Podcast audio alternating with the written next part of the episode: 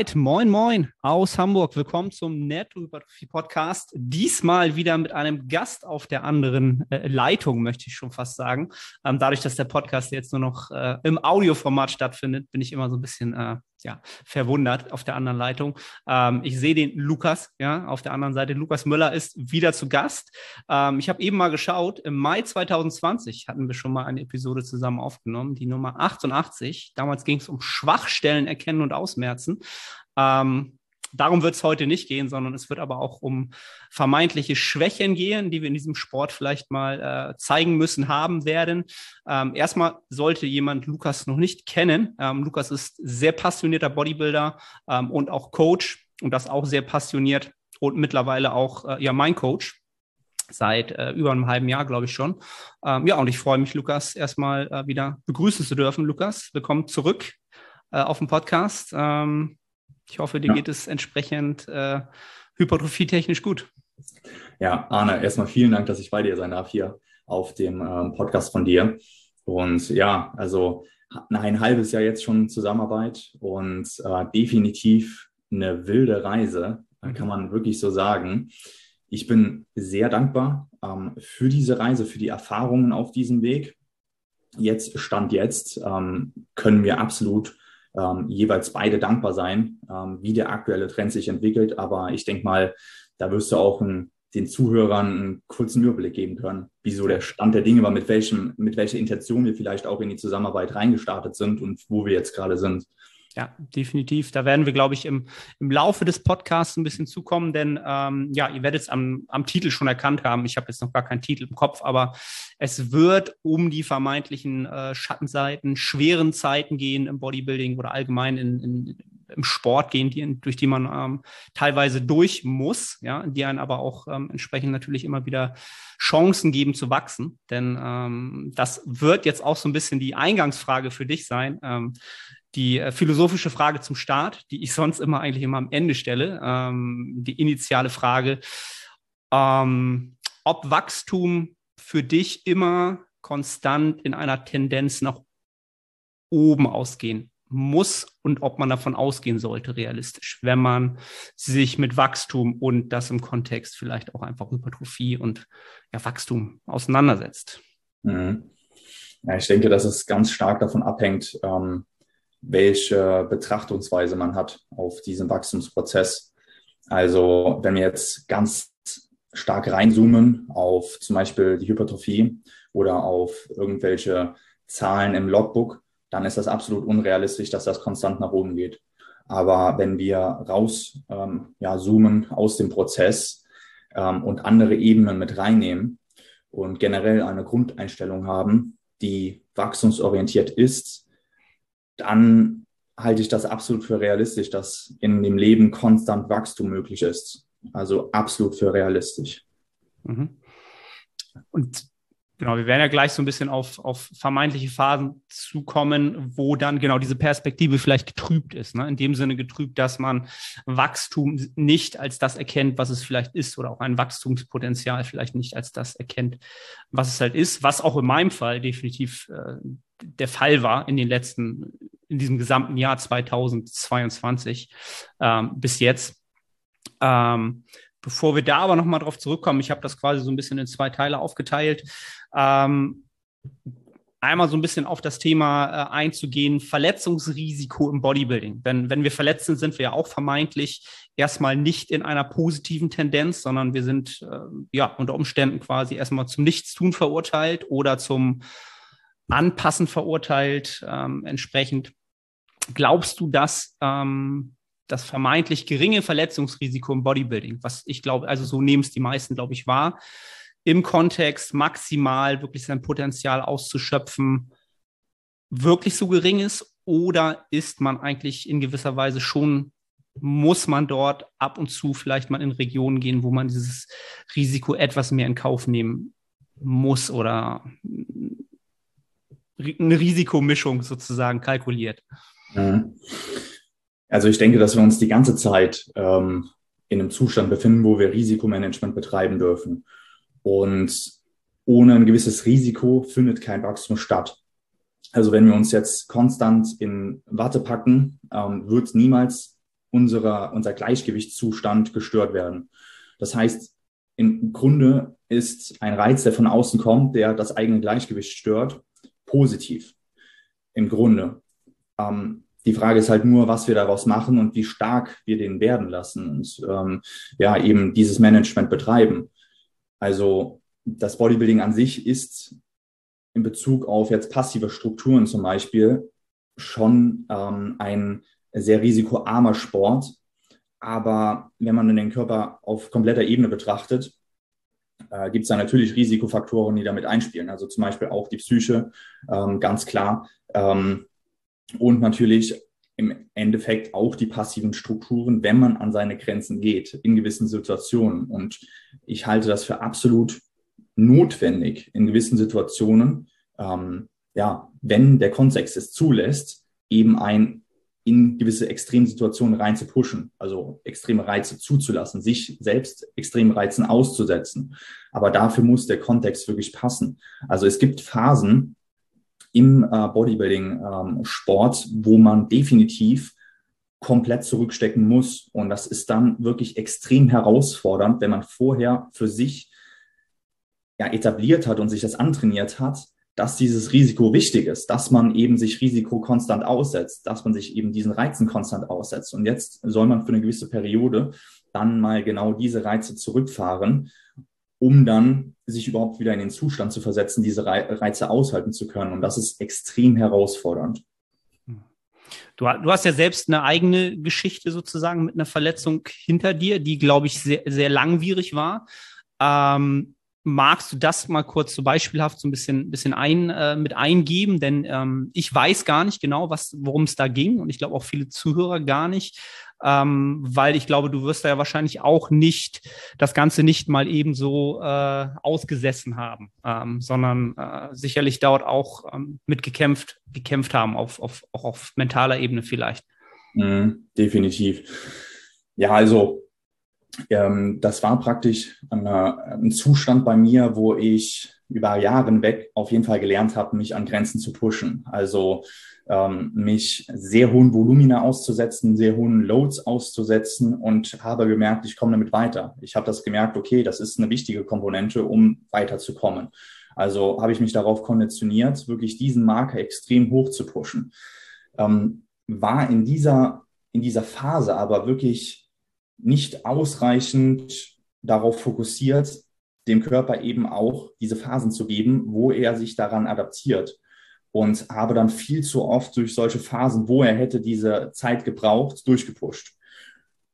Im Endeffekt ähm, war das praktisch bei einem Deadlift, ähm, bei einem Gewicht, was ich damals bei der ja, Vorbereitung auf den Powerlifting-Wettkampf zwischen den zwei Bodybuilding-Wettkämpfen, äh, die, also Bodybuilding-Seasons, ähm, die ich angestrebt habe. Ähm, beim Deadlift dann in der Vorbereitung bei einem Gewicht, was absolut realisierbar für mich war. Das waren ähm, damals äh, Fünfer äh, mit 300 Kilo, ähm, standen auf dem Plan. Und jetzt werden bestimmt einige sagen, ja, okay, 300 Kilo, das ist Verletzungsrisiko auch äh, groß. Es liegt nicht an dem Gewicht. Also es lag nicht an dem Gewicht, es lag daran, dass ich über Wochen hinweg zu wenig regeneriert habe und eben zu, ähm, ja, zu hohes Volumen gefahren habe. Das heißt, es hat überhaupt gar nichts mit dem totalen Gewicht dort zu tun, sondern es hat damit zu tun, dass ich ein falsches Management betrieben habe und mich zu lange zu viel Reizen ausgesetzt habe. Und dementsprechend war dann bei mir auch wenn ich bei mir äh, in, in äh, ja, bei meiner Familie schaue, äh, viele ähm, Männer in der Historie hatten Probleme mit dem Rücken. Dementsprechend war da bei mir auch der, ähm, ja, das schwächste Glied in der Kette, ähm, der LBS-Bereich, wo ich mir dann einen doppelten Bandscheibenvorfall zugezogen habe bei diesem Satz. Und ich habe dann ähm, erstmal nicht gewusst, dass es ein Bandscheibenvorfall ist. Habe dann ähm, geschaut, dass ich drumherum ähm, so viel wie möglich modelliere und wollte unbedingt diesen Wettkampf auch realisieren. Habe dann sehr viel drumherum trainiert und sehr viel drumherum agiert, habe den Wettkampf dann auch tatsächlich realisiert. Man muss dazu sagen, dass der Schmerz in dem Moment, ähm, wo die Verletzung stattgefunden hat, extrem war. Im Nachhinein, ähm, durch dieses Drumherum trainieren und durch dieses Fixieren auf dieses Ziel, konnte ich den aber enorm unterdrücken. Also ich habe dem Schmerz gar nicht die Erlaubnis gegeben, irgendwie ähm, als relevant äh, zu agieren und habe ihn wirklich extrem runter, runtergedrückt. Habe den Wettkampf dann realisiert mit, mit Werten, die solide waren. Sie hätten auch deutlich höher sein können, wenn ich äh, mit einer anderen Ausgangslage da drauf gegangen wäre. Aber nach, danach, nachdem dann dieser Schalter umgefallen ist, okay, Wettkampf ist jetzt realisiert, hat sich der Schmerz so präsent durchgedrückt und war dann natürlich auch, also die passiven Strukturen waren dann nochmal ähm, eher in einer suboptimalen äh, Situation. Und dann hat es mich wirklich für ein Dreivierteljahr komplett ausgehebelt. Und das war zu einer Zeit, wo ich mich extrem damit identifiziert habe, Leistung abzurufen, nach außen zu präsentieren. Also war mein, meine Person an sich sehr stark von diesem Bodybuilding, von den Kraftwerten, vom Powerlifting dominiert. Und dann war das für mich erstmal ein kompletter Shift, weil ich dann natürlich erstmal äh, lernen musste, okay, jetzt kannst du gar nicht mehr ins Gym gehen. Also wirklich gar nicht mehr ins Gym, weil ein, ein ganz normaler Curl hat wehgetan. Also selbst wenn ich mich auf den, äh, auf, den, auf den Boden gelegt habe und versucht habe zu curlen, es hat brutal geschmerzt, ich konnte nicht mehr. Damals habe ich äh, studiert und ähm, dann, ähm, ja, ich konnte nicht länger als 20 Minuten auf dem Sitz sitzen in, in Vorlesungen, habe mich dann ähm, in die letzte Reihe gestellt, ähm, ging dann auch nur so eine halbe Stunde, musste ich aus den Vorlesungen raus, habe mich dann teilweise auf den Gang gelegt, weil ich dann nicht mehr konnte. Es war eine Situation, damit hätte ich vorher nicht gerechnet, dass das existent ist, dass das überhaupt möglich ist. Ähm, und das kam dann halt wirklich, äh, ja, so präsent, ähm, dass ich da wirklich sehr viel realisiert habe in der Zeit, ähm, zu akzeptieren. Ich musste akzeptieren. Dieser Rehabilitationsprozess, den ich dann ähm, angegangen bin, der war wirklich auch nicht linear. Das war wirklich Wochenblöcke, die dann einen runtergerissen haben, voller Schmerzen runtergerissen haben. Und dann ging es mal wieder ganz leicht nach oben. Und du hast so einen, ja, so einen, ähm, so einen Hoffnungsschimmer gehabt und dann ging der Schmerz wieder extrem rein und es ging wieder gar nichts. Ich habe dann viel wirklich äh, mir angelesen, ähm, viele Personen, ähm, ja, bei vielen Personen Rat gesucht, auch bei, bei äh, Profisportlern, die schon ähm, diese Thematik mit dieser Thematik zu kämpfen hatten.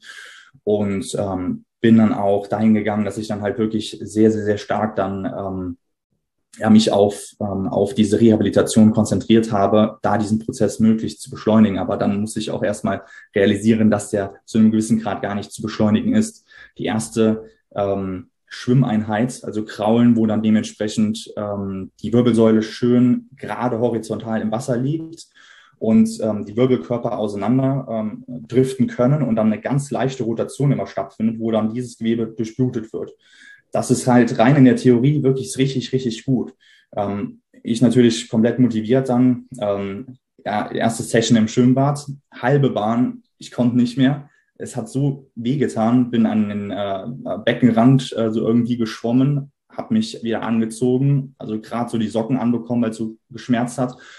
Erst ins Auto gesetzt, habe gedacht, fuck, das, das gibt keinen mehr mit Bodybuilding. Also da war ich wirklich so an diesem Punkt, wo ich, wo ich gedacht habe, ja, okay, musst du jetzt komplett äh, das, was du vorhast, in diesem Sport aufzugehen, ähm, umdenken. Und dann, äh, ja, nach der dritten, vierten, fünften Session ähm, Schwimmen und, und Stabilisierungsübungen, Mobility, ähm, spazieren gehen, nur so lange, bis dann der Schmerz wieder präsent wird.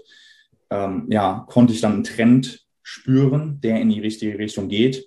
Und dieser Trend hat mir dann halt wirklich ähm, sehr stark geholfen, auch das Ganze dann so weiterzumachen, bis es dann ja wirklich signifikant in die richtige Richtung ging. Mhm.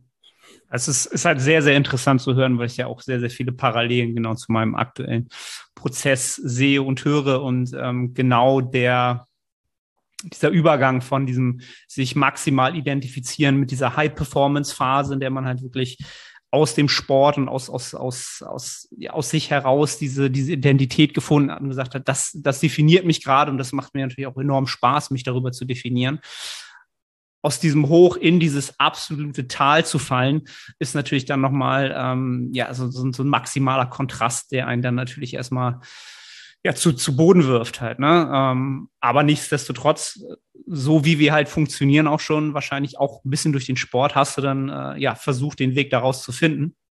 Ähm, aber ich glaube, dass viele der der Zuhörer, die vielleicht noch ein bisschen jünger sind als, äh, als unsere eins, ähm, wahrscheinlich noch nicht oder unter Umständen vielleicht auch so eine Phase gerade haben oder irgendetwas durchleben, in der sie das auch wahrscheinlich gerade so wahrnehmen, als wenn jetzt wahrscheinlich alles aus ist, wie du es ja auch äh, gesagt hast. So, ich muss jetzt umdenken, Bodybuilding war mal, das ist nicht mehr.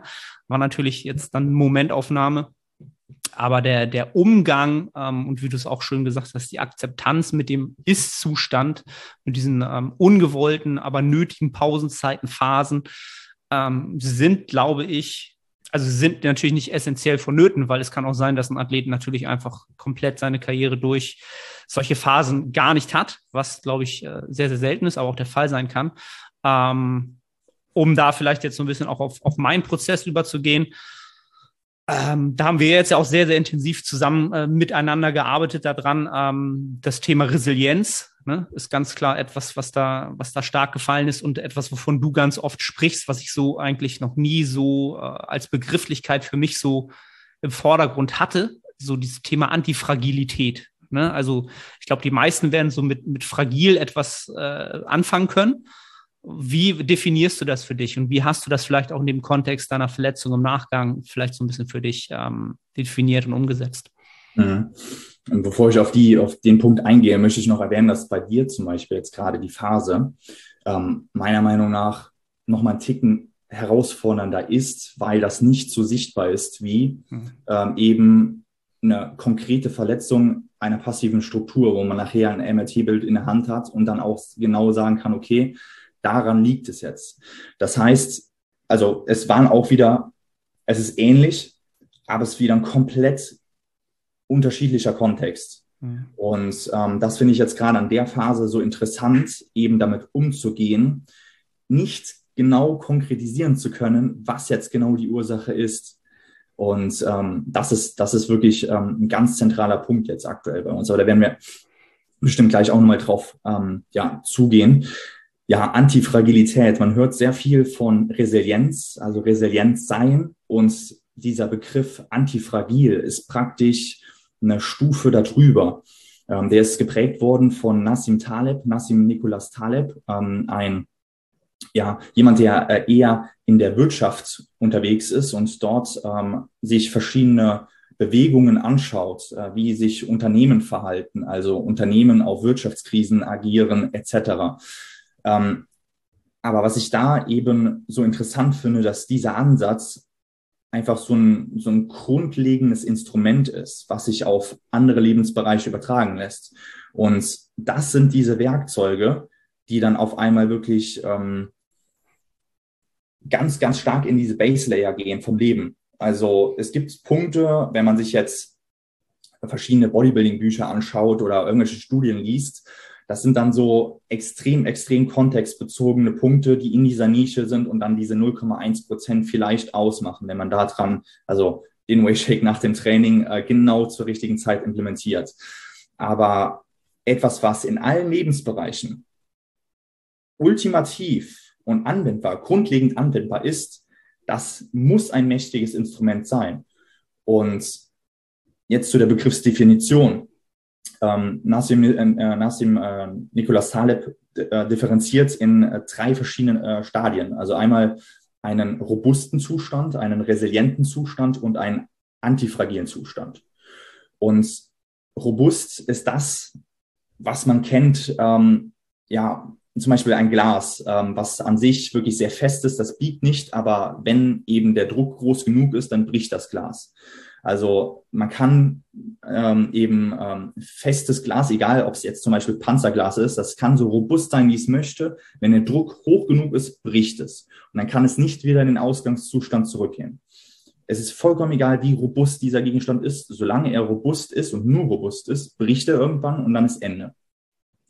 Bei dem resilienten Zustand ist es so, dass eben hm, das System ob es jetzt eben der Körper, also bei Nassim Nicolas Taleb eben aus der Wirtschaft ein Unternehmen ist oder jetzt bei uns in unserem Kontext der Körper ist, bei dem resilienten Zustand wirkt ein Reiz auf das System. Das System nimmt es auf, also verbiegt sich und geht nach dem Reiz, wenn eben genug Zeit ähm, vergangen ist, wieder auf den Ausgangszustand zurück.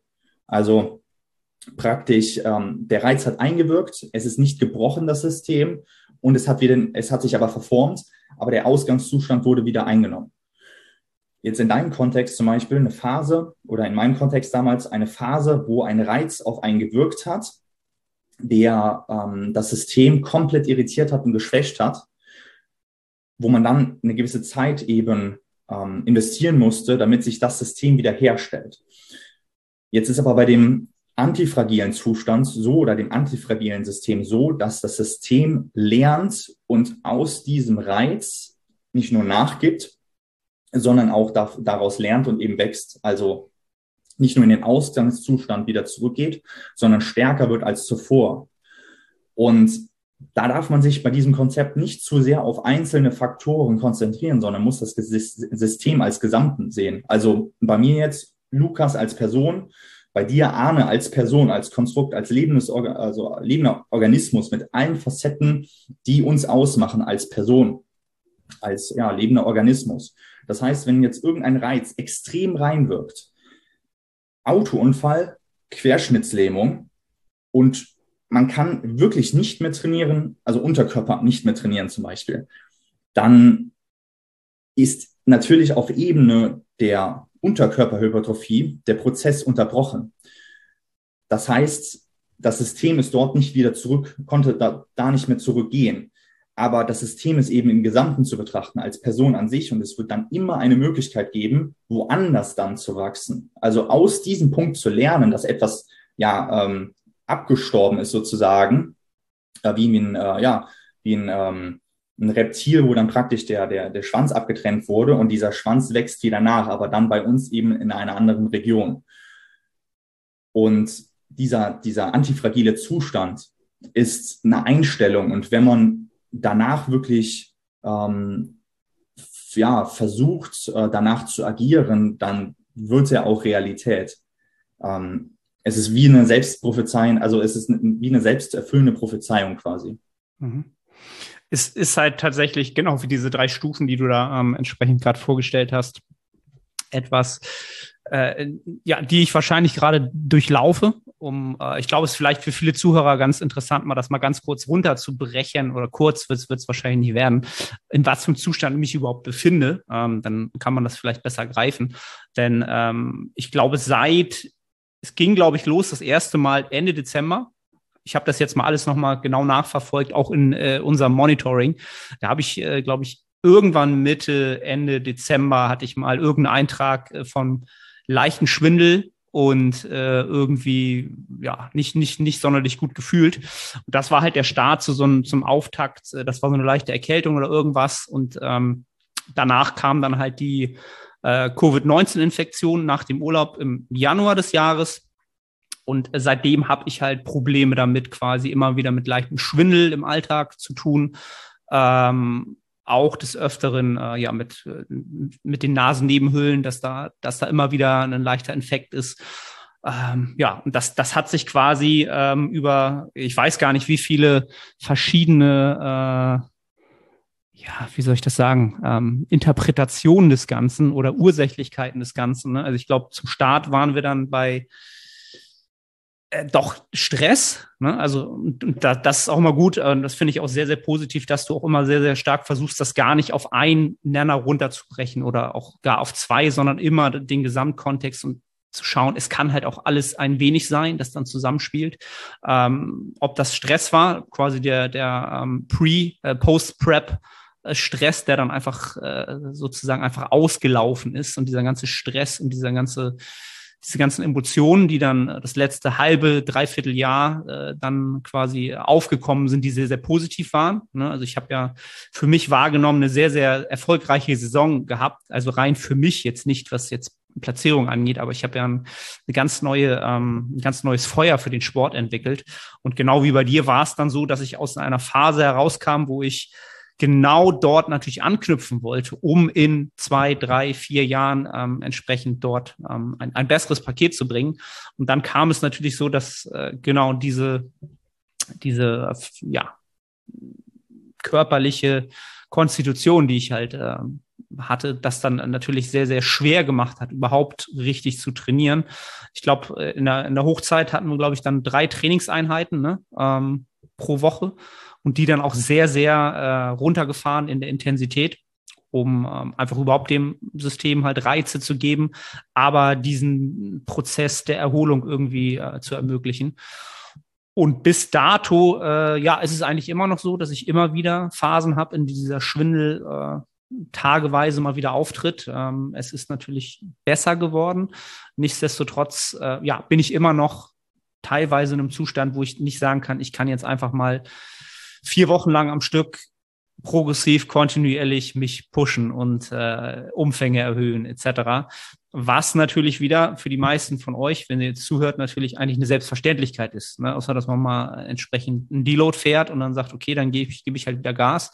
War das für mich halt eine Erfahrung, die für mich sehr, sehr schwer zu greifen und zu akzeptieren war, aus den letzten zehn Jahren, in denen ich den Sport gemacht habe, in dem ich einfach völlig immer davon ausgegangen bin, dass ich immer, immer wachsen kann und auch immer mehr reinstecken kann an Arbeit und Intensität.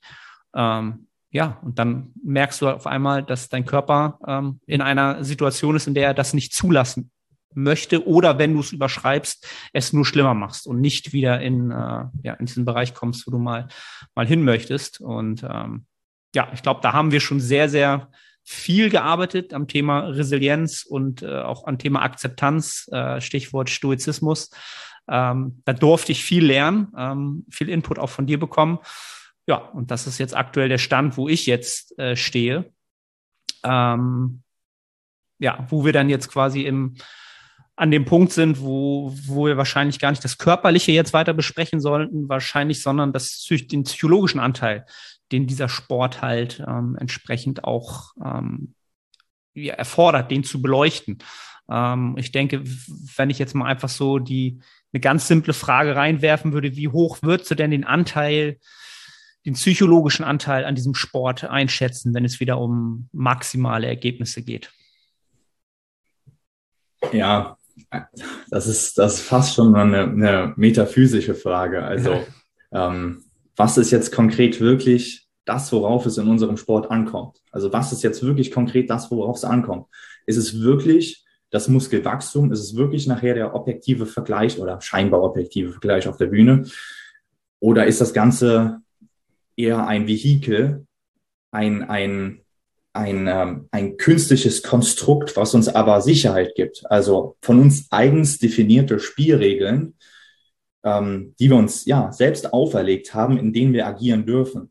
Also im Prinzip ist es vollkommen egal, was man für sich im Leben als relevant definiert. Alles, was übers reine Überleben und über die reine Reproduktion hinausgeht, ist ein Luxusspiel, ist komplett künstlich konstruiert von uns. Und das ist nicht negativ, aber das muss man als solches eigentlich so definieren. Und wenn jetzt dementsprechend im, im äh, Bodybuilding ähm, es darum geht, die Muskulatur zum ja, hypertrophieren zu lassen, ähm, eine gewisse Symmetrie zu erreichen, sich zu präsentieren, dann sind das ja diese, diese künstlichen Spielregeln, das, was dahinter steckt, was man daraus ziehen kann als, als eben allgemeingültige Werkzeuge, die diese Base Layer ausmachen, die in allen Lebensbereichen anwendbar sind, egal wie die Spielregeln ausschauen. Also egal, ob ich jetzt morgen dann praktisch ähm, Schach spielen möchte oder ähm, Kunstturner werde oder sonstiges. Ähm, und da muss man jetzt auch ganz ehrlich zu sich selbst sein. Es geht jetzt nicht darum, irgendwie in, ähm, in äh, Konkurrenz zu jemand anderes zu treten, sondern im eigenen Konstrukt, im eigenen Kontext zu bleiben. Also angenommen, man kann jetzt nicht mehr Bodybuilding machen und geht rüber zum Schach. Natürlich wird man nicht so gut sein wie jemand, der mit 16 oder mit, mit 12 äh, angefangen hat, Schach zu spielen. Aber wenn ich die Instrumente, die ich im Bodybuilding gelernt habe, mit rübernehme ins, in, in, in das Schachspiel, das Lernen vom Schach, ähm, um jetzt paar Werkzeuge zu nennen, eben ähm, die ähm, richtig mit Perspektiven umzugehen, also eben Trends, wahr, äh, Trendlinien wahrzunehmen, in, dass man da in eine richtige Richtung wächst in diesem neuen Spiel, in diesem neuen Kontext. Ähm, oder sei es eben mit Niederlagen umzugehen, sei es eben dieser Grundaspekt, ähm, dass, äh, dass man eben weiß, dass Scheitern dazugehört, dass man dann trotzdem dranbleibt, ähm, dass man etwas repetitiv macht, ähm, dass man eine gewisse Disziplin an den Tag legt, ähm, dass man weiß, wie man Routinen implementiert. Das sind ja alles Punkte, die unter dem Bodybuilding liegen und Bodybuilding ist ja praktisch dann ja nur diese, diese Spitze des Eisbergs und ohne Bodybuilding abzuwerten, aber es ist im Endeffekt nur ein Vehikel. Mhm. Ja. Das, das ist natürlich für viele erstmal genau schwer so zu greifen, wie Bodybuilding ist dann nur quasi die Spitze des Ganzen. Die meisten nehmen es dann ja ähm, Zuhörer des Podcasts, für die ist es ja quasi der, der Lebensinhalt zum, zum, zum Gros. Ähm, und um da vielleicht nochmal auf, wieder auf meine Situation beispielhaft äh, zurückzukommen.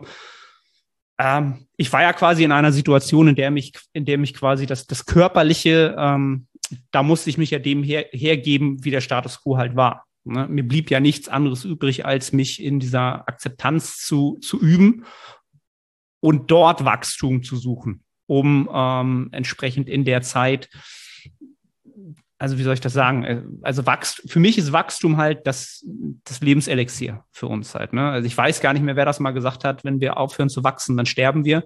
Das, das war für mich immer so ein ganz essentieller Satz. Ich weiß, ich habe nie rausgekriegt, wer es war. Vielleicht soll ich es einfach mal googeln. Ist für mich einfach ein, das bricht es für mich halt runter.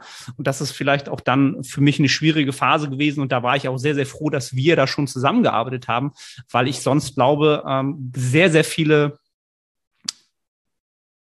wie soll ich das sagen, schlechte oder auch unnötige Entscheidungen getroffen hätte und auch unnötige Gedankengänge gefasst hätte, weil ich dann wahrscheinlich gedacht hätte, ich habe jetzt gefühlt ein halbes Jahr nicht ansatzweise mein Potenzial ausschöpfen können, wenn ich gesund gewesen wäre, wenn nichts gewesen wäre, wenn diese ganze Problematik nicht aufgetreten wäre. Diese Zeit gibt mir niemand mehr wieder. Macht es überhaupt noch Sinn, diesen Sport zu betreiben? Ne? Also das, das sind dann so Gedankengänge, wo das das macht mir das denn überhaupt noch Spaß? Wozu tue ich das Ganze? Ne? Was ist, was ist mein Antrieb dahinter? Was ist das Ganze? Ähm, und das hat mir diese Zeit halt sehr, sehr positiv äh, zurückgemeldet. Ich mache diesen Sport völlig auch ohne den vermeintlichen täglich, die tägliche Befriedigung am Training oder den, den wöchentlichen Spaß, den monatlichen Spaß an Progression oder an, an halbjährlichen Spaß, sondern ich mache ihn, weil er Teil meiner Identität geworden ist, schon vor langer, langer Zeit. Und das ist etwas, was ich vielleicht so gar nicht so mir so bewusst geworden wäre und was, was mich natürlich auch sehr, sehr in dem Sinne wieder mit, mit Befriedigung äh, sozusagen da äh, hat stehen lassen, jetzt im Nachgang. Ähm, und deswegen glaube ich, äh, dass gerade dieser mentale Teil des Sports irgendwann einfach äh, teilweise vordergründiger werden muss, um natürlich auch das körperliche Wachstum dann am Ende überhaupt erst zu ermöglichen. Ne? Also ich glaube, ähm, da muss man den Sport halt erstmal ein paar Jahre gemacht haben oder vielleicht auch sehr viel länger, um zu diesem Entschluss oder zu dieser ähm, äh, zu diesem Kenntnisstand zu kommen. Ne? Also ich glaube, und so nehme ich dich halt auch immer wahr, dass du schon sehr, sehr viel länger dich mit dieser Thematik auseinandersetzt, aus dem äh, ja, mentalen Wachstum halt körperliches Wachstum zu ziehen. Ähm, vielleicht da genau das mal so kurz einzuschneiden. Wann hast du da, wann hast du da so diesen ähm, in diese Richtung dich mehr damit beschäftigst? Oder ist, ist, ist das etwas, was einfach im Prozess passiert ist? Oder etwas, was dich vielleicht genau aus anderen Interessenbereichen, hast du ja jetzt auch äh, erzählt, vielleicht gekommen ist? Denn ähm, bei, bei mir ist es jetzt interessanterweise so ganz viel gewesen. Ich habe jetzt die letzten zwei, drei Jahre aufgrund meiner Tochter mich viel mit, mit Geldbildung beschäftigt, was ich vorher nie gemacht habe. Und ich könnte halt jetzt 700 äh, ähm, Analogien aus der aus dem Investment-Business auf, auf Hypertrophie übertragen, weil das halt super immer passt. Ne? Also Buy and Hold und hast du nicht gesehen. Ja. Ähm, Gab es da bei dir auch so Sachen, die da so ein bisschen reingespielt haben und da so einen Übertrag hatten? Moin Moin aus Hamburg nochmals. Arne hier. Ich unterbreche kurz, um dich auf unseren Coaching-Service aufmerksam zu machen. Wenn du schon des Längeren über ein Coaching nachdenkst und deine Resultate nicht den entsprechen, was du an Zeit und Energie einsetzt, dann klick auf den Link in der Beschreibung und wir bringen deinen Fortschritt auf das nächste Level. Sichere jetzt ein kostenloses Erstgespräch. Ich freue mich von dir zu hören. Ja, ja tatsächlich eine ähnliche Parallele. Also ähm äh, damals, äh, dass ich, äh, wo ich dann in dieser Phase war, wo ich einfach übel, äh, extrem viel Zeit auf einmal zur Verfügung hatte. Also es war nicht mehr so, dass ich fünfmal die Woche im Gym war. Es war nicht mehr so, dass ich konstant auch gedanklich bei diesem Prozess war, ähm, weil dieser Gedanke einfach unheimlich geschmerzt hat. Der führte zu nichts. Also ähm, der hat keine Traktion gehabt. Das war dann äh, wie ein Gedanke, den man sich vorher angezüchtet hat, der florieren konnte. Man konnte ihn gießen und er hat auch wirklich dann dementsprechend Früchte getragen in der Realisierung im Gym. Aber so wurde auf einmal aus diesem äh, konstanten Denken an diesen Prozess, wo man sich vorher drin stärken durfte, ähm, etwas ja toxisches und es hat einen wirklich frustriert und da habe ich dann andere Interessensgebiete gesucht und da habe ich dann zum ersten Mal so diesen Klickmoment gehabt, okay, da gibt es ja wirklich Punkte, die sind allgemeingültig. Also die sind egal in welchem Bereich im Leben sind die anwendbar. Das sind universelle Prinzipien. Also ähm, das sind, das sind wie Gesetze der Physik. Wenn man etwas fallen lässt auf der Erde, dann fällt es runter. Wenn man lang genug immer wieder konstant einen Reiz in die richtige Richtung geht, dann wird das immer mehr und das geht dann trendweise in die Richtung und man wird über die Zeit viel mehr rausholen als über einen ganz kurzen Moment ganz intensiv. Und ja, Compound Interest. Ähm, über, über, über, ähm, ja, über kleine Punkte akkumulieren. Das sind alles, alles Dinge, die dann eben dementsprechend allgemeingültig sind. Habe ich das direkt als solches ähm, direkt äh, definiert oder greifen können? Ich glaube nicht. Also das ist, und ich, ja, also das ist über die, über die Zeit immer bewusster geworden und es wird immer noch bewusster. Und Fakt ist, dass, dass man da immer noch unheimlich wenig weiß. Mhm. Also gar nichts weiß. Äh, und, und das Schöne dann dabei ist aber, dass man dann täglich, wenn man einmal in diese Aufwärtsspirale reingegangen ist, ähm, dass man dann ja immer wieder immerhin weiß, dass man heute mehr weiß als gestern. Und das ist äh, dann ein schönes Gefühl. Und das ist dann universelles Wachstum. Also ähm, dann ist das vollkommen egal, ähm, in welchem Bereich ich, ich jetzt gerade bin. Ähm, ein Zugewinn kann immer stattfinden. Ne? Mhm. Das ist, das ist halt jetzt so dieser Punkt, ähm, wo man, oder wenn, wenn wir jetzt einfach nochmal auf das Grundthema zurückkommen, auf Verletzungen, auf Krankheitsphasen, auf ähm, ja, gezwungenerweise Phasen aus, aus persönlichen Gründen, ähm, die, die werden ja jedem Athleten früher oder später halt mal größer, mal kleiner über den Weg laufen. Ähm, und ich fand es halt sehr interessant, wie du das auch moderiert hast als Coach, ähm, der jetzt einen Athleten hat, der vermeintlich erstmal sagt, ich, ich weiß überhaupt nicht, was mit mir los ist. Ich habe Schwindel, ich äh, kann teilweise gar nicht trainieren. Ich bin, ich gab ja ein, zwei Situationen, da bin ich einfach ins Gym gefahren und habe irgendwie mein Mobility-Aufwärmprogramm gemacht und habe gedacht, ich, ich falle hier gleich um. So, ne, das, das war halt für mich genau wie für dich wahrscheinlich dann der, der Bandscheibenvorfall etwas, so eine, so, eine, so, eine, so eine ganz schlimme Situation, wo ich dachte, jetzt ist vorbei.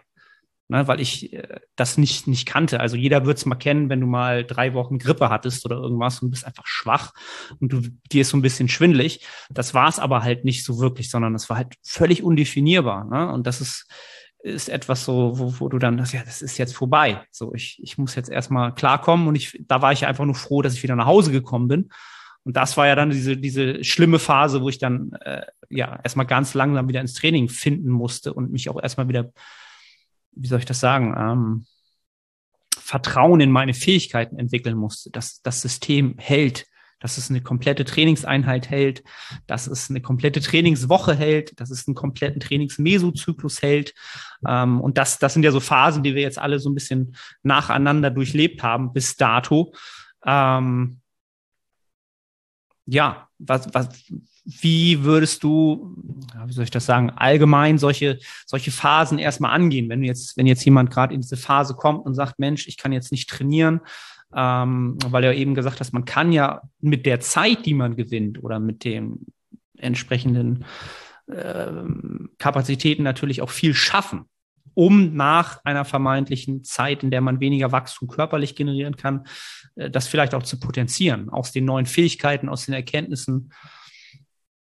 Ja, also was da einem ziemlich helfen kann, ist ähm, die Relevanz auf die richtigen Punkte zu setzen. Mhm. Also Fakt ist, dass wir Relevanz irgendwo implementieren müssen, weil sonst fließt unsere Energie nicht dahin.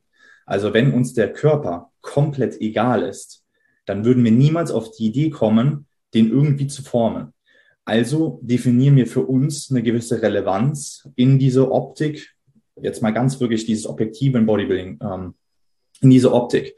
Dann haben wir es geschafft, ähm, die Relevanz auf die Punkte zu lenken, die notwendig sind, um diese Optik zu erreichen. Das, äh, zu erreichen. das heißt, die Performance im Gym. Uns ist auf einmal die Performance im Gym wichtig. Dann haben wir gelernt, okay, jetzt ist äh, die Ernährung auch wichtig. Also implementieren wir dort die Relevanz. Das heißt, wir haben überall so Magneten implementiert, wo dann unsere Aufmerksamkeit, unsere Gedanken, unsere Energie, unsere Handlungen dann reinfließen. Wenn aber jetzt diese Handlung nicht mehr möglich ist, dieser Energiefluss nicht mehr möglich ist, weil von außen ein Störfaktor reinkam oder vielleicht von innen ein Störfaktor reinkam, aber dieser, dieser Energiefluss ist gekappt, der geht nicht mehr in diese richtige Richtung, dann ist das ja, versucht man da wirklich die ganze Zeit gegen die Wand zu laufen. In dem Moment rauszuzoomen und zu schauen, okay, ich kann jetzt in diese Richtung nicht wachsen. Wo wachse ich jetzt weiter? Und da kann man sich wirklich so eine, so eine Pflanze vorstellen, die dann immer wieder ähm, egal wo da jetzt irgendwas dazwischen ist, sich dann so da drum äh, wächst, also ich zeige es gerade im Video, das kann man ja gar nicht sehen, also äh, praktisch immer in Richtung Sonne wächst und dann äh, sich um irgendwelche Punkte drumherum schlängelt. Oder irgendein Baum hat man bestimmt mal gesehen, wo dann ähm, praktisch der Baum ähm, um irgendeinen Gegenstand drum gewachsen ist. Also eben nichts gegen den Gegenstand, der nichts ähm, nicht überwindbar ist, die ganze Zeit gegenzudrücken, sondern eben die Relevanz in eine andere Richtung fließen zu lassen. Und das ist in dem Fall bei uns dann gewesen, eben auf die Regeneration, auf die Rehabilitation die Relevanz zu legen und daraus Befriedigung zu ziehen. Das funktioniert nicht wie ein Schalter. Und das muss man dann lernen. Und da, da wird man immer wieder versuchen, diesen Schalter umzulegen. Ähm, und scheitert daran. Aber wenn man konstant daran bleibt, wird auf einmal die Relevanz dann dort auf einem ganz anderen Punkt sein und dann wird es auf einmal ganz angenehm, dieser Prozess oder angenehmer, dieser Prozess. Und dann ist es natürlich extrem schwierig für einen, wenn man dann gerade in deiner Situation, wo du wirklich ähm, ähm, eine Wettkampf-Prep hingelegt hast, die in einem Kontext war, der so ungewiss war in Bezug auf Corona, in Bezug auf alles, was drumherum war. Es war eigentlich nichts perfekt wirklich. Aber du hast die Entscheidung getroffen, ich, Arne Otte, gehe in diesen Prozess rein und hol alles raus, was in meiner Macht liegt. Und du hast gewonnen. Du hast da was rausgenommen mit dieser Relevanz, die du da implementiert hast. Hast gesehen, okay, da geht noch mehr und du hast dich gefreut, ähm, dass du das über die Jahre hinweg dann anwenden darfst, dieses Momentum. Und jetzt ist dieser Magnet, diese Relevanz praktisch da wunderschön implementiert. Der zieht deine Aufmerksamkeit, die Energie da rein. Also es fließt förmlich dahin. Und auf einmal ist dann Cup, so, so, so ein Cut da drin. Und die Energie kann da auf einmal gar nicht mehr reinfließen. Und dann ist es unheimlich schwer, da eben diese Relevanz in andere Dinge rein zu implementieren. Aber das hast du echt enorm krass geschafft. Ähm, ich weiß, da waren auch ganz viele ähm, Gespräche dabei, äh, beziehungsweise äh, Konversationen dabei, wo du dann ähm, auch den Wert in Bezug auf andere Dinge so ähm, echt rübergebracht hast, also wo du dann andere Dinge in deinem Leben so stark gewertschätzt hast und das mit in den Prozess äh, genommen hast. Und ich denke, das hat auch geholfen. Und das war ja auch dann wieder von dir aus, ähm, dass du dann das, ja, da, damit besser zurechtkommen kannst, dass dieser, dieser, ähm, diese Relevanz eben jetzt mal zurückstecken muss und woanders Relevanz liegt.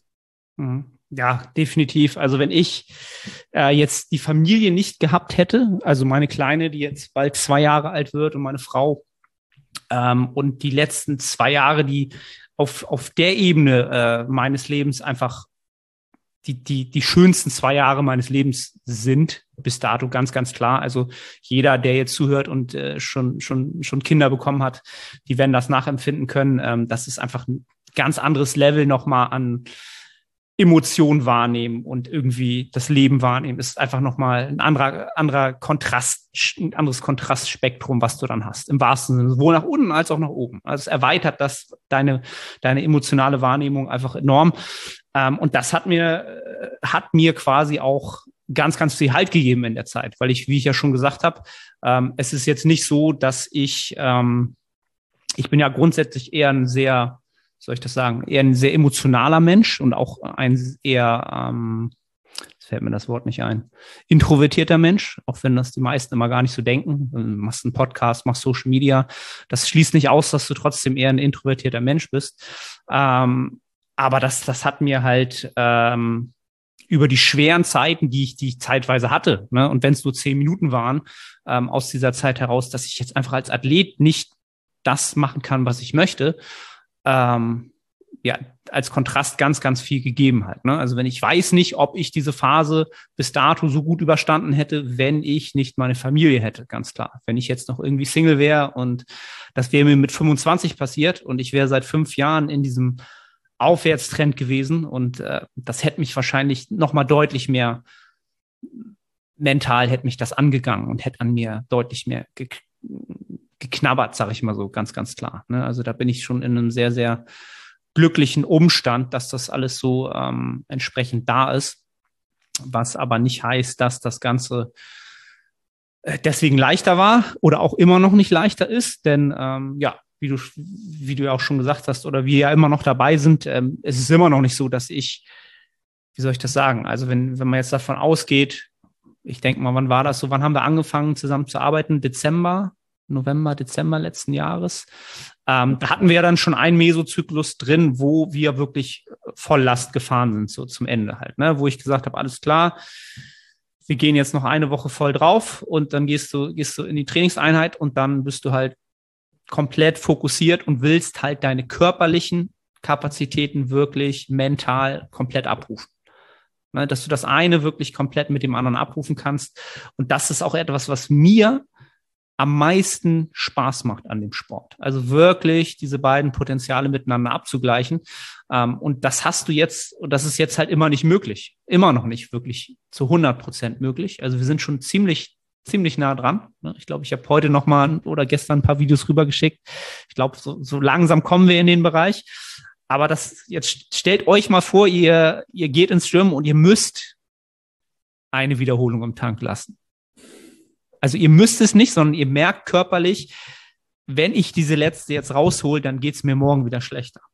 So, und das immer wieder zu haben, immer wieder diese Wand zu haben und sagen, ich darf nicht über diese Wand drüber. Ich darf da nicht drüber, obwohl du einfach rüberklettern könntest. Ja, das ist halt etwas, was einem eine, eine ganz neue Lehre ist, sage ich mal so. Ne? Das, da kommt dann wieder das Wort Wertschätzung ganz klar mir in den Sinn. Ähm, diese Phase wird ein Ende haben. Da bin ich mir ganz, ganz sicher, weil ich es in der Hand habe, natürlich auch weiterhin mir Rat zu holen, Hilfe zu holen, ärztlicherseits, um das am Ende äh, ganz aus dem System zu bekommen. Ähm, und dann wird halt eine Phase kommen, das ist, das ist halt auch ein Gesetz der Energie halt, ähm, in der ich das wieder voll abrufen darf und kann. Und das wird natürlich dann ähm, unfassbar erfüllend sein, das dann auch tun zu können. Ne? Und da arbeiten wir halt darauf hin und so wird es halt in den meisten Fällen sein, wenn ihr solche Phasen habt. Ähm, bloß man kann dieses Ende halt nicht greifen, weil man nicht weiß, wann es da ist. Und in meiner Situation jetzt, äh, um das vielleicht dann so abzuschließen, ich weiß halt bis heute nicht, woran dieses, woran dieser Schwindel halt gekoppelt ist. Ne? Ähm, ich habe jetzt, äh, habe hab ich noch gar nicht mit drüber geschnackt, äh, heute jetzt einen Termin bekommen. Es gibt eine Schwindelambulanz in Hamburg, allerdings erst in acht Wochen. Die ist sehr, sehr ausgebucht. Ähm, dieses Thema Schwindel ist halt dadurch, dass es mit dem Gleichgewichtsorgan zu tun haben kann, mit jeglichen Organen quasi im Körper zu tun haben kann, so komplex, ähm, ja, dass man das halt sehr, sehr schwer äh, runterbrechen kann. Aber ähm, ja, ich bin halt guter Dinge, dort nochmal Experten zu treffen, die mich noch ein Stück weiterbringen ähm, und am Ende des Tages das Problem dann halt entweder so zu moderieren, dass es kein Problem mehr ist, oder es komplett aus der Welt zu schaffen. Ähm, und das ist es halt aus meiner Sicht, was einem immer wieder raushilft, diese Möglichkeit, Hilfe zu suchen ganz, ganz oft. Einfach nicht allein dazustehen, zu sagen, es wird immer jemand geben, der dir helfen kann, unter Umständen. Du musst nur nach Hilfe fragen. Ne? Das ist so eins der Learnings der, ja, des letzten, des, des gesamten Jahres bis dato. Ne? Also. Ja, ja. Ja, also auf einen Punkt möchte ich, oder auf zwei Punkte möchte ich da gerne eingehen. Ähm, du hast beschrieben, wenn du die Fam Familie nicht gehabt hättest, ähm, dann wäre es für, nicht, für dich nicht so leicht gewesen. Und ich glaube, was heißt nicht so leicht gewesen? Also es wäre nicht so möglich gewesen, mhm. ähm, um das besser zu definieren. Ich glaube, du hättest das in jeder Phase genauso gemacht. Mhm. In jeder Phase, weil du eben ähm, geschafft hast, die Relevanz auf etwas anderes zu lenken. Mhm. Und du hättest überall die Schönheit sehen können in anderen Bereichen.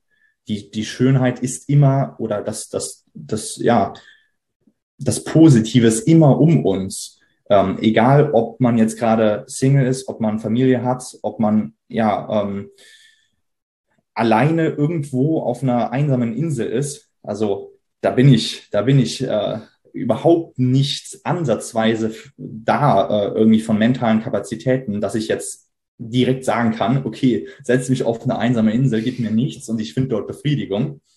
Keine Ahnung, keine Ahnung. Das wird mich komplett äh, absolut aus der Angeln heben, äh, gar keine Frage. Aber um dieses Grundprinzip geht es, also dass man uns theoretisch alles wegnehmen kann und wir es immer noch schaffen, was Positives rauszuziehen auf das, was wir haben und das, was um uns ist. Und so wie du das eben auch beschrieben hast, immer die Möglichkeit ist, ähm, aktiv auf irgendwas zuzugehen. Gehen. Und mit den Personen, die uns helfen, da ist es auch immer ganz wichtig, dass der erste Impuls muss von uns ausgehen. Selbst wenn die die Hand ausstrecken, müssen wir die Hand auch wieder nehmen. Also der Impuls muss immer von uns ausgehen. In uns steckt die Kraft, dann Hilfe wahrzunehmen, anzunehmen.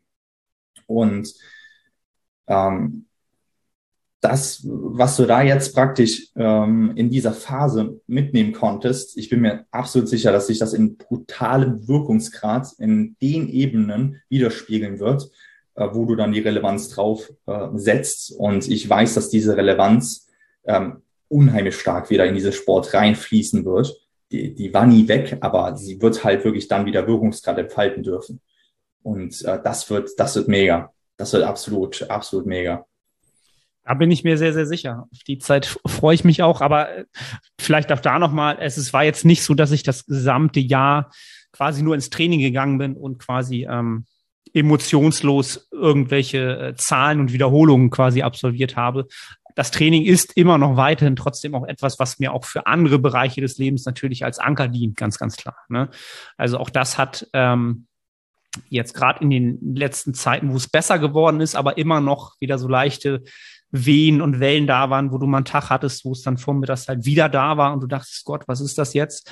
Du dann aber nachmittags vorsichtig ins Training gegangen bist und ähm, gemerkt hast, du kannst dich körperlich belasten. Also das hat mir halt enorm geholfen, weil ich auch ähm, ja, wie soll ich sagen, wenn du halt das Problem nicht definieren kannst körperlich. Ne? Also das ist, ist, ist ein sehr unangenehmes Gefühl, weil, ähm, wie soll ich das sagen, als, als es halt aufgetreten ist, habe ich ja alles durchlaufen vom äh, Blutbild, EKG, Herz, Neurologe, alles, was du tun kannst, um auszuschließen, dass es halt etwas Systemisches ist, was halt tiefgreifender ist, was halt ja, langwierig oder schlimmer sein könnte, ist es halt nicht gewesen. Ähm, und du halt das nicht wirklich greifen kannst da hat das Training mir natürlich immer wieder mal aufgezeigt, dass du kannst deinen Körper trotzdem belasten zu einem gewissen Grad. Und das gibt dir natürlich wieder Kraft und Sicherheit, auch ähm, in diese Selbstwirksamkeit zu kommen, dass du körperlich was leisten kannst. Du bist nicht völlig, äh, völlig, äh, ja, kein invalider Mensch, der jetzt nichts mehr kann oder keine Kapazitäten hat. Und das ist dann schon ein enorm gutes Gefühl weil ähm, ja zwischenzeitlich war ja dann auch mal hatten oder kam mir dann ja auch der Gedanke, vielleicht ist irgendwas so ein, so ein Post-Covid, Long-Covid, Post-Covid-Syndrom, wo ich halt auch Klienten habe, in deren Umfeld halt ähm, auch Menschen daran erkrankt sind oder immer noch drunter leiden, die tatsächlich mittlerweile fast den ganzen Tag im Bett liegen halt und tatsächlich nichts mehr können und keine Energie haben. Ja? Und ähm, das, das, habe ich ja zum Glück nicht. Also ich kann ja ganz normal meinem Beruf nachgehen. Äh, da habe ich überhaupt gar keine Einbüßen, auch nicht kognitiv in, de in der Hinsicht. Da bin ich ja sehr, sehr glücklich drüber und sehr, sehr dankbar drüber. Und das Training hat mir immer wieder den Anker gegeben, okay, Arne, du bist jetzt körperlich nicht am Boden, du bist halt nur bei 60, 70 Prozent. Aber 60, 70 Prozent sind immer noch wahrscheinlich für viele Leute das, was sie in ihrem Leben niemals erreichen können oder erreichen werden.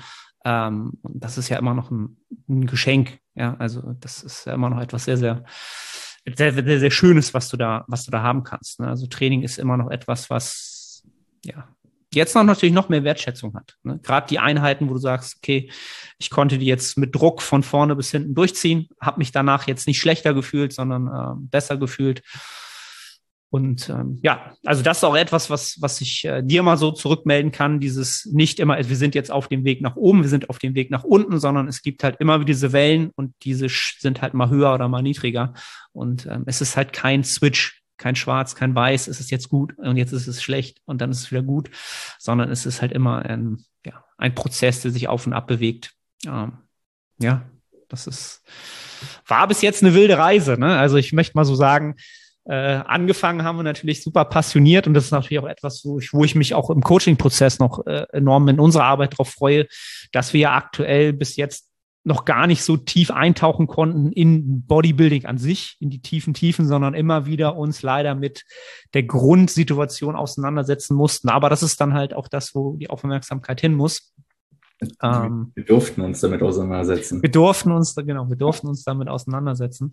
Ähm, ja, das, ja. das mal so. Ja, das, ähm, das war natürlich auch für mich ähm, erstmal in, in, in dem ersten Moment bei dem ersten Switchen-Prozess, ähm, wo äh, ja ich das erste Intro-Video für dich aufgenommen habe und ich habe gemerkt, der Mann, der ist hungrig bis, bis in die Haarspitzen äh. rein.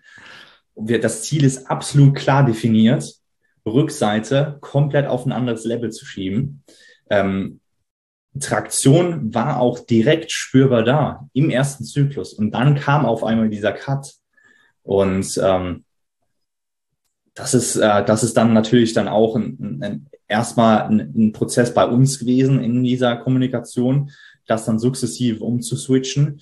Aber ähm, ja, das hat, das hat sehr gut funktioniert, weil du halt sich jedes Mal wieder aufs Neue dafür entschieden hast, ähm, diese Situation zu akzeptieren und aber auch es als Aufgabe zu akzeptieren, als neue Aufgabe zu akzeptieren.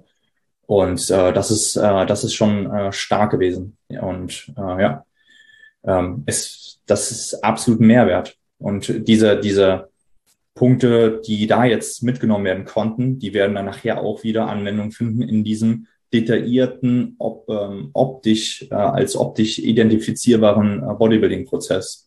Also nochmal besser wahrnehmen zu können, wann Deload stattfindet, nochmal besser wertzuschätzen, dass man jetzt in eine heftige Einheit gehen durfte, sich komplett abschießen durfte, weil man fähig dazu ist, weil man fähig dazu ist und weil es der richtige Kontext war.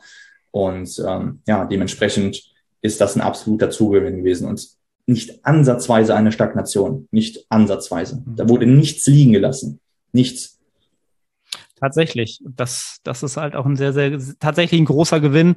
Das, also ich glaube, äh, klar, jetzt haben wir, sagen wir mal, ein halbes Jahr, bisschen mehr als ein halbes Jahr drin und es waren sehr suboptimale Umstände. Nichtsdestotrotz habe ich tatsächlich auch das Gefühl, ähm, rein morphologisch, wenn ich meinen Körper anschaue und ihn äh, betrachte, anfasse, was auch immer, trotzdem in der Zeit wachsen zu dürfen. Ja, auch wenn, ne, und das zeigt mir halt wieder, wenn du deine Kapazitäten wahrnehmen kannst und innerhalb dieser Kapazitäten an, an diesem oberen Lot hantierst, immer wieder. Und wenn es halt nicht so viel Kapazität ist, aber trotzdem dort bist, dann kannst du wachsen. Ja, und dann ist das halt auch das Wachstum, was dir zusteht und in dem Moment halt möglich ist. Und das ist halt auch wiederum etwas, was ich immer wieder im Coaching mit meinen Klienten immer wieder versuche auszuloten, wo sind die Kapazitäten, wann sind sie zu welchem Zeitpunkt wie und wann nutzen wir auch welche Tools und welche Ressourcen, wenn sie sinnvoll sind. Ja, das ist halt auch immer so eine Sache, die ich ja immer sehr, sehr wichtig finde, was Supplements angeht, was ähm, vermeintliche kleine Stellschrauben angeht. Ähm, wenn alles sehr, sehr gut läuft und diese kleine, kleinen Kleinigkeiten gerade gar nicht so wichtig sind, dann ähm, war sie die für Zeiten auf, wo sie dir deutlich mehr helfen in dem, was sie halt bewirken können. Ähm, ja, und da, da freue ich mich definitiv auf die, äh, ja, hoffentlich bald kommende Zeit. Ähm, wie du so schön gesagt hast, also mich, mich dürstet es quasi wirklich nach diesen Einheiten. Und das habe ich zuletzt, glaube ich, schon zweimal gesagt. Ich bin ja ähm, einmal im Monat immer mit dem Klienten in Wien zum, zum Personal Training. Ähm, da fliege ich mit dem mal hin. Und das war, glaube ich, auch in der Zeit zwei, dreimal. Und beim letzten Mal ähm, habe ich halt, weiß ich noch, da saßen wir da irgendwie in der, in der Schnellbeinpresse und mein Klient, der darf natürlich all out gehen, ja, weil ähm, dem geht's super. und ich habe immer mittrainiert und dann habe ich halt gedacht, okay, jetzt hättest du sicherlich noch irgendwie fünf Wiederholungen machen können. Es hätte dir sau Spaß gemacht, diese rauszuholen. Und ich weiß noch, ich bin halt ausgestiegen aus dem Ding und gesagt, weißt du was, Hans, das nächste Mal, wenn ich diese fünf Wiederholungen ähm, hier reinholen darf, ne, dann ist einer der besten Tage überhaupt seit Ewigkeiten so. Da freue ich mich so drauf, da habe ich so Bock drauf und im Moment ist es halt nicht drin. Es ist okay, ja. Das, das ja. war so, so als Beispiel, ne, so als, als Situation, um mal so vielleicht den Zuhörer zu vermitteln, ähm, wenn man denkt, ey, da, da hättest du vorher nie drüber nachgedacht, dass du da mal so, das ist ja selbstverständlich, so manchmal hast du vielleicht sogar Angst, so, ne, letzte Woche und sagst, oh, jetzt will ich noch mal zwei rausholen oder eine rausholen oder noch, noch mal hier die Loads erhöhen. So, das, das hätte ich gern mal wieder, dass ich sag so, jetzt kitzelt das so, ne, jetzt, jetzt möchte ich diese leichte Anspannung, diese leichte Angst haben und, aber es wird wieder kommen es wird wieder kommen. Definitiv. Alright, cool. Ja. Lukas, vielen Dank äh, ja. ja. für deine Insights. Äh, ne? Wir haben das jetzt quasi mal so ein bisschen anhand unserer Prozesse dargestellt. Ähm, ich glaube, grundsätzlich ist für alle Zuhörer ähm, es sehr, sehr ja, empfehlenswert, sich mit diesen, mit diesen Themen Resilienz, äh, Antifragilität äh, solchen Sachen auseinanderzusetzen, gerade in Phasen, in denen man vielleicht ähm, ja mehr Zeit hat, ungewollt, ähm, ja, um dann das Wachstum daraus im späteren zu generieren. Hast du da äh, vielleicht ein, zwei äh, Tipps äh, oder äh, Lektüre-Tipps, die mhm. wir gleich mitgeben können, die ich vielleicht mit in die Beschreibung hauen kann? Ähm, ja, also äh, Lektüre-Tipps an sich auf jeden Fall. Ähm, Antifragilität von Nassim Nicholas Taleb ist natürlich sehr wirtschaftlich angehaucht, aber es geht eben darum, über den Tellerrand hinaus zu blicken und sich allgemeingültige Prinzipien des Lebens anzueignen. Und da merkt man auf einmal, was das für mächtige Instrumente sind. Und fernab von der Studie XY, wo an 30 Leuten getestet wurde, dass der Wayshake 15 Minuten nach dem Training 0,1 Prozent mehr Hypertrophie gibt. Es wird absolut irrelevant. Ähm, das, was da in dieser Base Layer noch in der Werkzeugkiste steckt, ähm, da sollte man sich dran orientieren. Ein Buch, was ich jetzt ähm, vor zwei Monaten äh, gelesen habe, was ähm, ja absolute Pflichtlektüre für jeden, der bei mir preppt, sein wird und äh, das immer wieder ähm, zu thematisieren ist äh, von Viktor Frankl, Man's Search for Meaning. Ähm, ganz, ganz grob, äh, damit man sich das vorstellen kann, es ist ein ähm, jüdischer ähm, Neuropsychologe, der inhaftiert war in verschiedenen KZs, Konzentrationslagern. Und innerhalb dieser, es sind nur 175 Seiten, 180 Seiten, ähm, geht man in den ersten paar Seiten in einen äh, Raum, tritt einen Raum sozusagen. Ich versuche das bildlich zu beschreiben.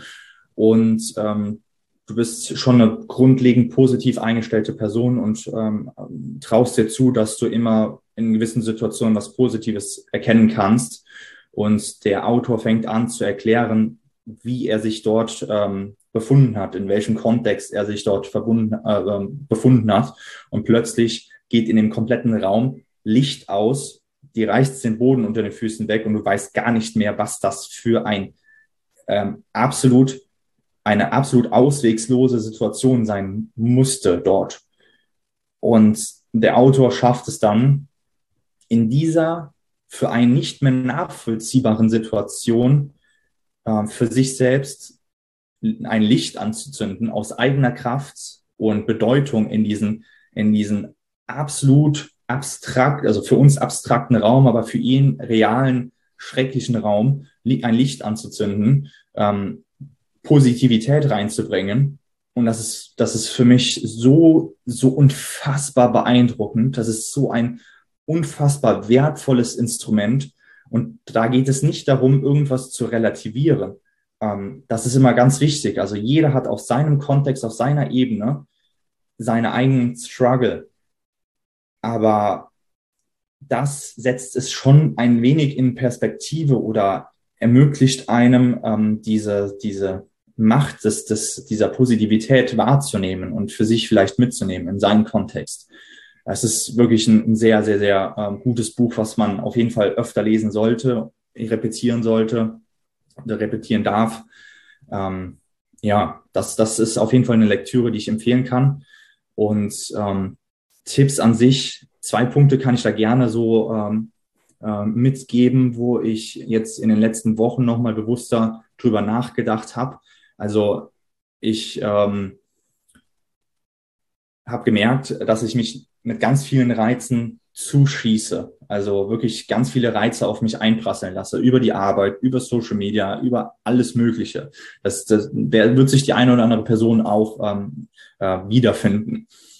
In dem Moment immer wieder diese Ruhephasen reinzubringen. Und in diesen Ruhephasen konnte ich noch mal bewusster realisieren, dass ich mich extrem gestresst fühle gerade in diesem Moment.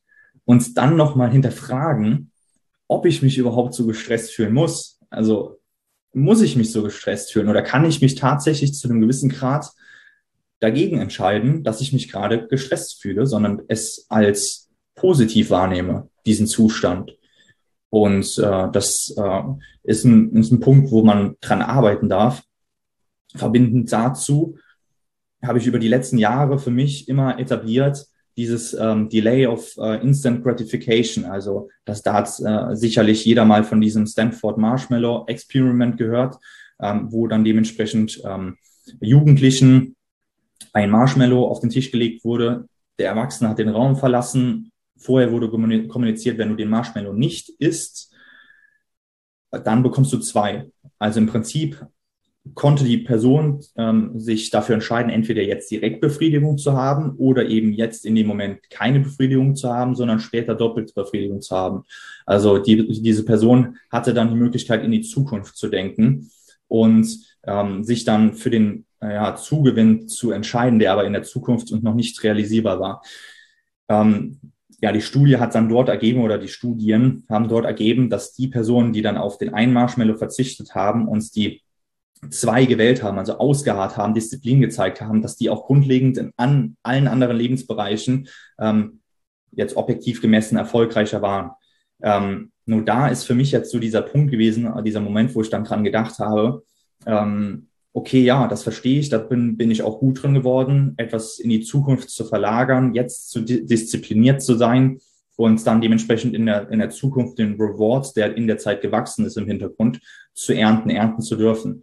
Aber wie passt dann jetzt in dieses Konstrukt, dieses im Moment sein, dieses Präsent sein und den Moment genießen? Wie passt das da rein? Und da habe ich noch für mich jetzt noch nicht so ähm, diese klare Einstellung gefunden, aber es geht so in die Richtung, dass ich dann versuche, mh, diesen vermeintlichen Verzicht jetzt im, Hier und Jetzt dann auch positiv zu werten. Also es geht nicht darum, dass man die ganze Zeit äh, positiv gestimmt ist und, Glück spürt, das, das funktioniert nicht. Also ähm, das, das wäre ein Zustand, der absolut äh, ja, im Delirium wäre und das, das wollen wir nicht. Wir brauchen immer diesen Kontrast, aber ähm, im Hier und Jetzt weniger Gefühl zu verzichten, ähm, sondern im Hier und Jetzt was mitzunehmen und in der Zukunft was mitzunehmen. Das ist, glaube ich, wenn man das ähm, ja immer verbessert, ist das auch ein ganz, ganz ähm, mächtige, mächtige Einstellung.